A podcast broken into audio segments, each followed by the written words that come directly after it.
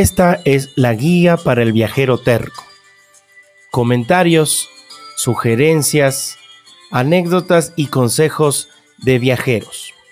Pónganse cómodos.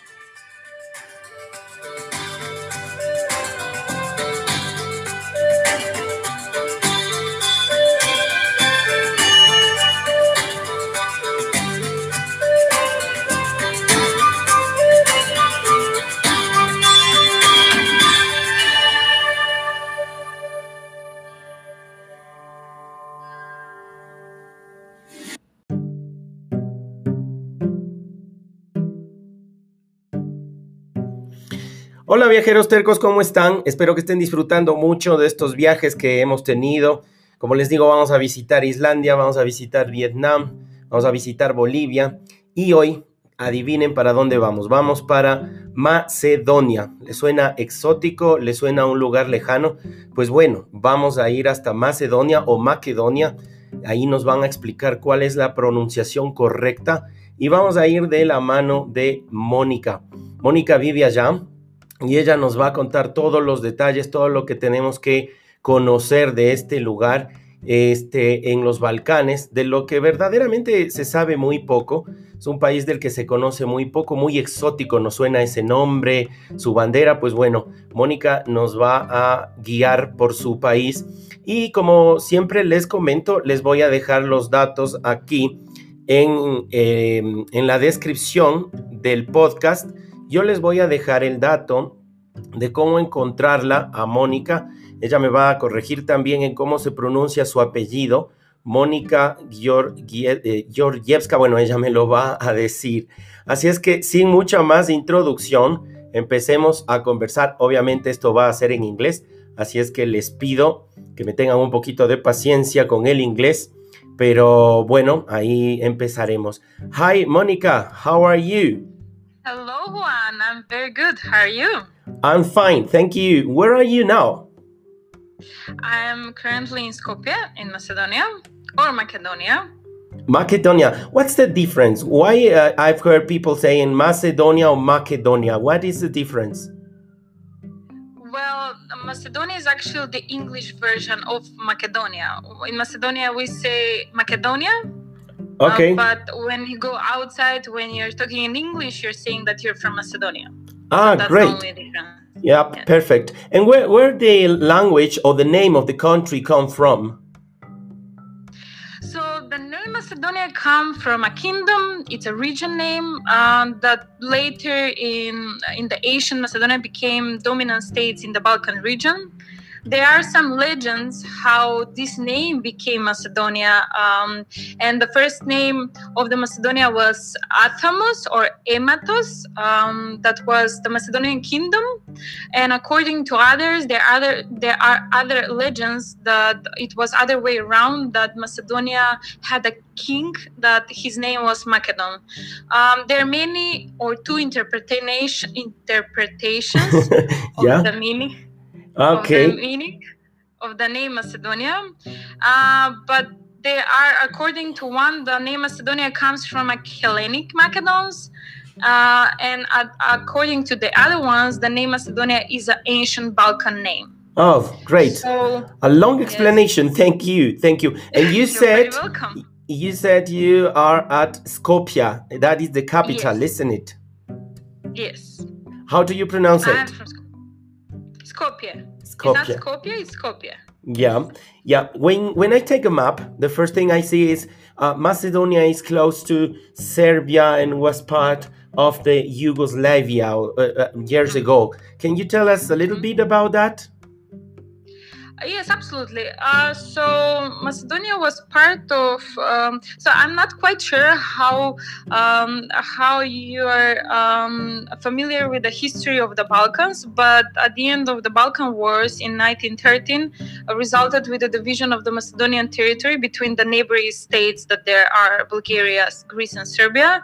Uh, and the of macedonia that was part under Yugosla- under serbia stayed in the first formed kingdom of yugoslavia Yugoslavia. So Kingdom Yugoslavia was until 1941, and at the end of the World War II, resulted with the implementation of the right of self-determination. So that's how Macedonia became of the six co-equal consistent states in Yugoslavia. So in other words, Macedonia, or now today North Macedonia, was part of the kingdom almost 27 years, and then uh, later was part of the socialistic Yugoslavia until 91, which was almost 45 years. Yeah, yeah. There, there, there's another question because I hear you. You said like specifically North Macedonia. Why that name of North Macedonia? Yes, that's a very interesting question. Actually, uh, this is a new thing. Um, two years ago, or now it's almost three years ago, um, there was agreement between Macedonia North Macedonia and Greece, uh, with which was agreed that there will be the name of the country will be not be Macedonia anymore; it will be North Macedonia, and there is a history behind it, right? So there was because the name Macedonia has caused very controversies and discussions and different points of view during the years. So in 2018, on the Greek side of the Prespa Lake was uh, signed the Prespa Agreement, in which they resolved the issue over the name who has the right to be called Okay, Macedonia wow. between Greeks and Macedonians. Oh. And with it, the name of the state state was changed Oh. uh, into North Macedonia, but the citizenship and the language is still Macedonian, which they actually distinguish the different uh, the Greek and the Macedonian point of view over who has the right to be called Macedonia. Okay, okay, okay. Let me ask you one little thing. I hope it's not just a, a, a stupid question, but you have a good relationship with Greek people. Well, after the agreement, politically, yes. Um, I must say that um, the discussions and the points of view were more or less between the political ideologies of the countries. Um, I must say that uh, with the Greek people, we have a good relations, but after the agreement, these um, these discussions are over. Okay. So this was almost 27 years of dispute. It's a, it was a long dispute between the two countries. Okay, okay, very, very clear your uh, your explanation. And your language, Ma- Macedonian, it has something to do. It sounds like Serbian. Sorry about the question. No, it's fine. So the Macedonian language actually belongs to the South Slavic uh, group of languages, which was which is from the Indo-European family, and they are the oldest records are in Church Slavonic. So the first record of Macedonian language is in 16th century. Um, in the 18th and 19th century, the language developed. But uh, when you say close to Serbian, it is not really. But when you're part of the uh, Slovenian group of languages, you know, uh, the languages are similar to each other. Now we need to mention that Macedonia was part of Yugoslavia, so the Serbian language was mandatory then, uh, even though the Macedonian language was part of the three official language of Yugoslavia, Ah. but still the Serbian language was part of it. Uh, So it was mandatory. So in some way, um, we understand um, Serbian language, and they kind of understand Oh. us, and it's uh, it's in okay, ah, so you can understand each other. You can understand Serbian language. Mostly, yes, we we can understand because you know I don't know if you're familiar, but the Serbian, let's say, music during their years in the Balkan region became very popular. So even though if I wasn't part of Yugoslavia, I still kind of understand Serbian because the music, you know, the shows. So that's why we understand. Okay, how do you say thank you in Macedonian? Um, ti blagodaram, Oh, Or- that's hard. Can you repeat it? Ti blagodaram. Ah, that's hard. I've learned fo- uh, voila, voila. That is Serbian, isn't it? Voila.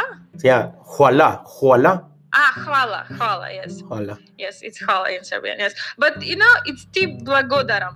Or maybe it's easier to say, which is more informal way to say thank you, it's hvala.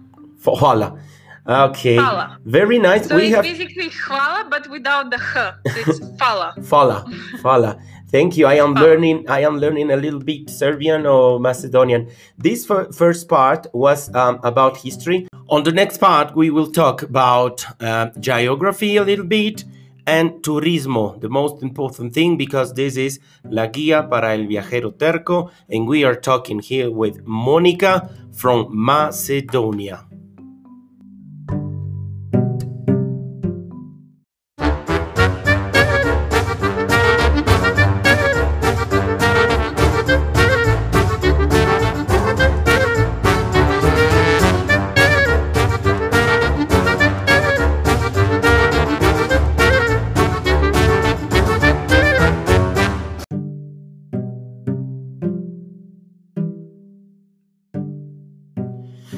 Volvemos, volvemos a Macedonia o Macedonia con Mónica Georgievska. Ella me va a explicar cómo se pronuncia su apellido porque la verdad es que yo no lo puedo hacer muy bien. Les comentaba que pueden encontrarla en Instagram como Moni Gorgi. Moni Gorgi o Gorgi. Ahí van a ver fotos de ella viajando eh, por su país y pueden, como siempre les cuento, conversar, preguntarle más anécdotas. La verdad, un país como para ir y visitar, Macedonia, muy bonito y estamos descubriendo ahora con Mónica más información sobre, sobre este hermoso país en los Balcanes. Hello, Mónica, are you there? Uh, yes, absolutely. Absolutely. Can you please explain us how to pronounce your um, your last name? Oh, that's going to be a challenge. Okay. So it's Monica Georgievska. Okay, let me try. Monica Georgievska. Georgievska. You're doing very, very well, actually. thank you, thank you. You know maybe uh, where your last name come from? Um, yes, we have had conversations with my father about this. Uh, so um, a few years ago, he told us that actually the um, grand grandfather of our family was Georgi. So that's how it became that we are Georgievska, Georgievsky. So my father last name is Georgievsky, and my last name is Georgievska. You know, in Macedonia we have uh, if it's a male, it's Georgievsky, and if it's a female, it's Georgievska. Like Russian. Different. Yes. Yes. Oh, good. So you use um, Cyrillic alphabet or Latin alphabet? Yes, we do. We have Cyrillic and then we have Latinic as well. In schools, we're uh, teaching them both.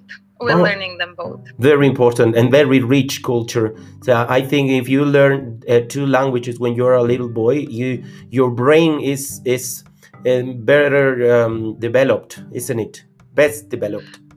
I totally agree with that. Actually, um, as long as I didn't start traveling, I realized that I have big advantage um, to know the Latinic writing and um, Cyrillic as well. So you have like the pattern, you have um, you have a beacon, so you can learn more languages and more um, more writings. Yeah, yeah, yeah, yeah. Okay, uh, the next question and the next topic I wanted to, to talk is what is the most important date in Macedonia? What's your national party or some special date you would recommend us to visit your country, Macedonia? You know, it's crucial here to say that uh, Macedonian people are very um, happy when it comes uh, to uh, holidays because we love holidays, we love to celebrate, and there are many there are many dates in Macedonia that they're celebrating as national, Orthodox, and optional holidays. But I'm going to give you some examples. For example, Orthodox holidays are those as Christmas on 7th of January and then Easter. Um, we have national holidays as 11th of October, which is known as the Day of People's Uprising. Um, the 2nd of August is known as Republic Day and then 8th of september is known as independence day of the country. A lot of days yeah a lot of oh a lot of party Actually, days. Actually, these are just several. Oh there's great. so many. Great. I just picked them. Oh and you have something special uh, the, on that days for eating some special meal? Uh, yes, for example, 7th of January or 6th of January, when it's uh, the um, Christmas dinner, we have um, like a dinner, then we have peas, then we have fruits. It's actually on that day we don't eat something that is dairy. And then we don't eat heavy meat. Usually it's served with fish, with bread, with um, fruit, vegetables, and then sounds uh, delicious. Well. That sounds mm-hmm. delicious. It's very delicious. Uh, and uh, what are the, the most special dishes in uh, Macedonia? What would you recommend us? You know, when you, you when you mention food, is always a rich and delicious cuisine here. Um, but the first thing that always shows in my head when somebody asks me is asking me, uh, "What's the favorite meal?" is Ajvar. Sorry. Um, so Ajvar is vin- is winterish food, and it's usually made in the autumn, uh, and it's pepper sprayed made of roasted red pepper, paprika, and maybe eggplant. uh, occasionally, and these ingredients are mixed. Mashed and slowly fried with soil, uh, salt and oil for several hours. And to, I need to mention that to prepare homemade Ajvar, you need to an entire day or two. Wow. It's a, like a yes. Wow. And it sounds. but the moment you try it, but believe me, the moment you try it with some amazing white cheese and warm bread, you realize it's worth the effort. sounds delicious, and uh, your description is very colorful. Yes, it's a colorful food. It's like red and all those colors and the white cheese. Oh, sounds I mean, another another that, dish. that was that was that was our favorite part when we were little. You know, we were just waiting like for the warm Ajvar and then for warm bread and then the white cheese. I was like, oh, that was our the best the best that was our best part. Great. You have another dish? Yeah, absolutely. I actually picked several, several. Um, but um, the the most Macedonian dishes are a perfect combination of organic produce, quality meat, and dairy. Um, and homemade pastry is also a key staple in Macedonian cuisine. Uh, there are many amazing pies. In fact, Macedonian eat bread with almost everything you can think of. yeah. Um, but yes, and the locals enjoy salads before meals, along homemade rakia, which is the traditional alcoholic drinks. Uh, for example, gravche tavche, uh, it's an incredibly rich flavor, okay. and it's eaten. Yeah, it's boiled beans uh, with seasoned um, with rugs that includes dry pepper, a dry red pepper. Okay. Um, the mixture is baked in a pan or skillet. Uh, some families wants to combine it with the sausages or ribs and fresh paprikas, which Okay. is also served with bread. And then another dish is moussaka. Musa- I, I've heard about that. Sorry, but I've heard, and I say sorry because I've heard it in a in a in the Greece cuisine, Greek cuisine. Yeah, it's moussaka. You know, I need to. Yes, uh, some of the dishes. Uh, As moussaka, they're taken from the Turkish cuisine as well. You know, the Okay. Balkan region is some yes, it's mixed sometimes. Okay. and then if we say musaka, they uh, they call it another way or another term so or we, they do it in another way Okay. so musica we have musica as well we have pastramalia as well which is the macedonian pizza Pa- pastramalia. is- pastramalia Pastramalia. And you said That's two other words that I want to remember. First was rakia. rakia yes that's the uh, traditional alcoholic drink And the other dish, you said it was it was funny. uh, gravce tavce Grav, grav, sorry again. gravce Gravce, tavce tapche. sounds sounds nice and sounds delicious. Yeah, and um, for the next uh, part of this of this uh, conversation, we're going to talk about the um, the flag because it's very interesting the flag that you have, and you are going to explain us the meaning and another things, and especially about the Alexander the Great because I've heard a lot about him, and maybe you can teach us some things about him.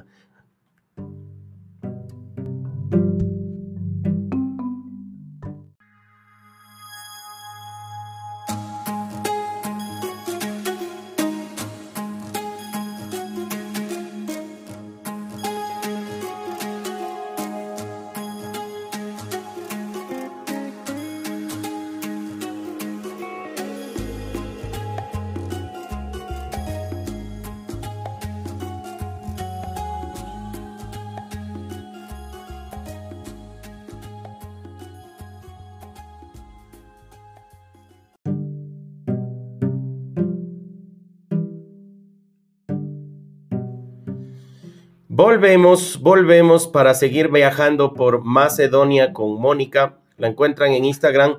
Es Mónica con K, no se olviden. Nos acaba de contar que, bueno, allá se utiliza el alfabeto cirílico, también un poco el latino, y entonces la van a encontrar como Mónica Georgievska. Ahí me explicó cómo pronunciarlo, pero todavía me cuesta un, un poquito. Bueno, Mónica, are you there? Yes, absolutely. Yeah, I have seen your your flag, and it's very interesting. I would say funny. It catch my attention, and maybe you can explain us why your the colors of your flag. well, um, the the flag is uh, yellow with uh, red. Yes. The starburst actually was used um, in the fourth fourth century um, by Alexander the Great and his father Philip of Macedon as symbol of their dynasty, and it's called the the sun. It's called the star of Vergina. Bergina. Vergina, yes. Yeah. Um, this was yes, this was um, used by the Macedonians as their traditional flag, and it was a little bit changed in '95 because of the dispute between Macedonian and Greeks, because the Greeks uh, were claiming that it was a cultural treasure to their country, um, and therefore was changed a little bit, but not too much. So today's flag is actually uh, similar to the flag as before. It's a huge sun. Before was sun, smaller sun, and now it's bigger sun. Yeah, yeah, yeah. It's a sun. It's a yellow sun with a red on the on the back. Yeah, it's very nice. It's very colorful. And the first time I saw it, it was very interesting for me. So now I I know a little bit more. Thank you, thank you very much. And you The you have country of sun. sorry. The country of sun. The country of the sun. Great. And you have um, asked, um, talked a lot about one person, especially. Uh, his name is Alexander the Great, and we know a lot about him around the world, but but just um, I think um, not very important details. For example, one important detail that he was from Macedonia. Is that true?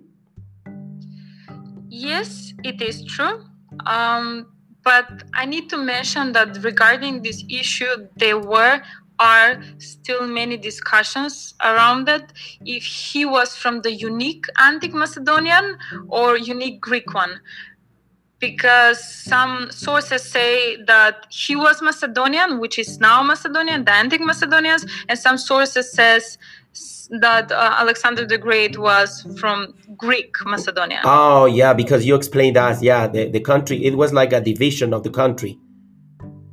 Well, it wasn't. It wasn't a division of the country, but you know, um, for example, there are sources that say that he was fighting for the um, Hellenic, Yes. uh, but he, they're saying, but some sources say says that uh, he wasn't not fighting for Hellenics, which was the Greeks. He was fighting for the Hellenistic, which Oh. was different from Hellenic, and he was Macedonian unique tribe. You know. Yeah. So yeah. there's so many discussions about it. Um, it is Macedonian, but depends what you wish to believe. Yeah, now I understand. I understand. And I saw a a huge monument. Is that true that you have the the biggest monument of Alexander the Great, one of the biggest in the in the world? Mm, I'm, I haven't checked that source if he uh, if that's the biggest in the world, uh, but it was part of the 2014 project, and it was called uh, Skopje 2014, uh, 14, and it's um, monument that it's in the in the middle of the main square square in uh, Skopje, and it's called the the warrior on horse statue, um, and with Mount fountain in the center, uh, and it was it was meant to be for Alexander the Great. It's actually a horse, and then Alexander the Great riding the horse. Yeah, yeah. It was officially name for him. So it's it's big, but it's not one of the biggest of the world, but uh, it's huge. Yes, it's almost 14.5 meters tall. Wow. So, uh, yes, Yeah, that is very very big. In fact. that's a very big yes. Okay, yeah, that, that's a, um, a good explanation about history. We have talked a lot about history. And now, um, this uh, touristic part, I would like you to tell us um, I don't know, maybe different places, different uh, spots on your country to visit. If I have, I don't know, like 10 days, seven days, 15 days, something like that, what is um, uh, what are those places that I have go? It's a must that I have go to visit. Um, when you ask me, I'm gonna say go with the flow. You know, Macedonian people are very, um, very are very known for their hospitality so you can you can often be invited over some house for a glass of rakia or some salad but there are some places um, that need to be visited. Uh, Skopje, that's my capital city, the place where I'm from, so you need to visit that. Um, the Skopje is the capital city, but it's also very crowded. Uh, there are very beautiful places to visit, as the Canyon Matka, the Millennium Cross, um, that it that it's which is on the top of the mountain Vodno, and other also cultural places as museums, theater, and the old bazaar, old Turkish bazaar. Yeah, um, I love bazaars. Yeah, it's very unique one. Um, and then Ohrid, um, Ohrid Lake is one of the, one of the oldest and the deepest lakes in Europe, and the color actually of the lake almost reminds of the sea, of a sea. Yeah. But it's not salty. Oh. Um, Interesting. Other, other city to mention is Bitola, which is the southwestern part of Macedonia, and it's located in the southern part of Pelagonia Valley, and it's surrounded by many mountains. Wow. And it's um, Bitola is known during the Ottoman Empire as Manastir, uh, and it's one of the oldest cities in North Macedonia. Maybe it's the second biggest city in Macedonia. Mm-hmm. Wow. Um, and because now it's winter, I'm gonna mention Mavrovo, which is in the Valley region in the northwest of Republic of mm, North Macedonia or Macedonia. It's a home to Mavrovo National Park and winter sports center. And some of the villages are smaller and they're very cute and they're very populated with settlement in the um, in very cute cute um, cute um, houses, uh, horses, and hmm. uh, kafanas restaurants. Oh, nice! Sounds nice. And you, with your description, you make me um, go to different all those all those different places, and it, it is safe to to travel around Macedonia. Yes, it is. You know, I always this is a very relative question, so I always answer that in every place in the world there are so many beautiful places to discover, and they're always place that you don't feel or you feel safe depend of your thinking um, I cannot say this. Not, nothing ever will happen nowhere, you know. But yes. still, Macedonian people are very um, hospitality they're known about their hospitality so that's why i'm gonna say that they really care when they see a foreigner person coming to their country. They're gonna give you everything. I always say for my family as well my friend from america came uh, in macedonia a few years ago and this was a huge event you know? Yeah. all my friends were calling let's go there let's do that let's do this uh, um, dinner lunch breakfast and everything so you're gonna have a lot of fun i wow. can assure you that. Good, good, good. So I want to visit Skopje, Ohrid, Bitola, and I want to drink that rakia that you that you said.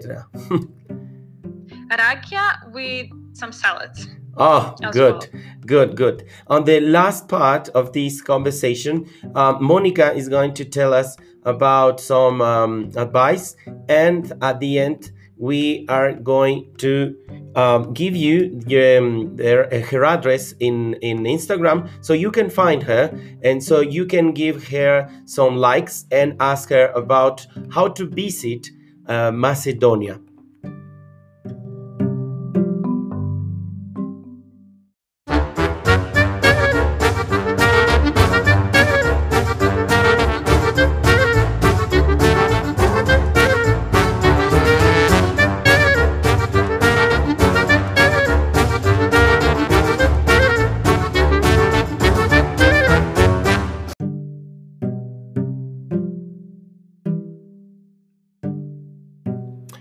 Volvemos para la última parte de esta charla con Mónica desde Macedonia, desde la capital Skopje. Ella nos va a decir en inglés ahora un poquito sus um, cómo encontrarla en redes para que ustedes también se pasen por ahí, le dejen sus likes, sus comentarios y también nos va a dar un consejo final eh, de viajeros, como ustedes saben. Esta guía es la guía de viajero terco. Hello, Mónica. Hello again. Hello again. You know, in English, in, in, in Spanish, the name is Guía para el Viajero Terco. In English, it is something like a guide for the stubborn uh, traveler. hmm Yeah. So tell me, how, how is the weather now in your country, Macedonia? Um, now, yesterday we had snow a little bit, but today we don't have it. Um, so it's cold. It's winter and it's cold. Today we had a little bit sun, but you know, of those suns that bite, you know, Yeah. it's cold, but Yeah. there is a sun. Okay. Where's the best season for visiting uh, Macedonia? When? Um, during the last years, Macedonia has very hot summers and cold winters.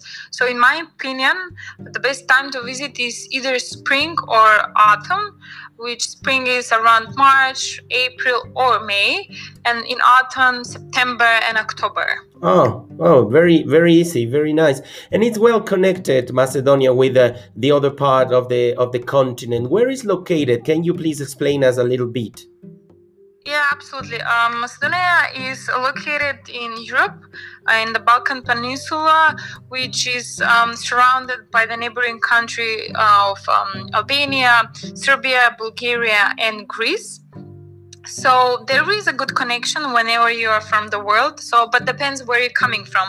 Maybe you can have a connection, flight connection to some other city in Europe, and then come to to Skopje, and then maybe you can come by bus or maybe you can come by organ organized with a car from some other other city in Europe. Oh, yeah, very well connected. Yeah. Well, uh, your last advice um, about traveling, about visiting different countries, very uh, maybe uh, not very very known, but um, this is La Guía del Viajero Terco. So give us some advice about it.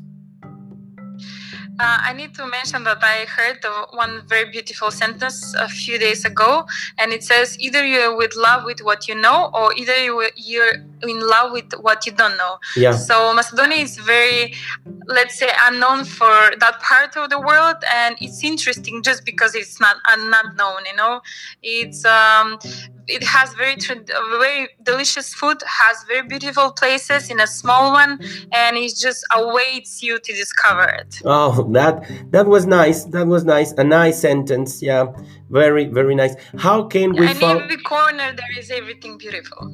yeah, yeah, and um, and the food, the dishes that you explained as very very nice. Uh, how can very. we um, find you on your Instagram or maybe another another places, another? So yes, I have. Um, I'm everywhere on the social media, but on Instagram I'm Moni Gorgi, which is M O N I G O R G I, uh, and I'm on Facebook too, which is Monika Georgievska. Uh, and you can contact me whenever you want, and I'm here to give you some advices about Macedonia. Yeah, maybe you will have a lot of visitors from Latino America. Why not? it's gonna be my pleasure. yeah, that is very nice from you. You're very, very gently. And how do you say thank you again?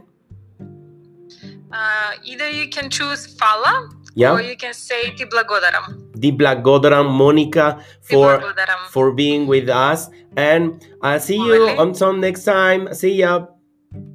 I hope so. Thank you very much for this pleasure, and it was a great hearing from you. Oh, thank you. Thank you. Ciao, ciao. Ciao. Ciao.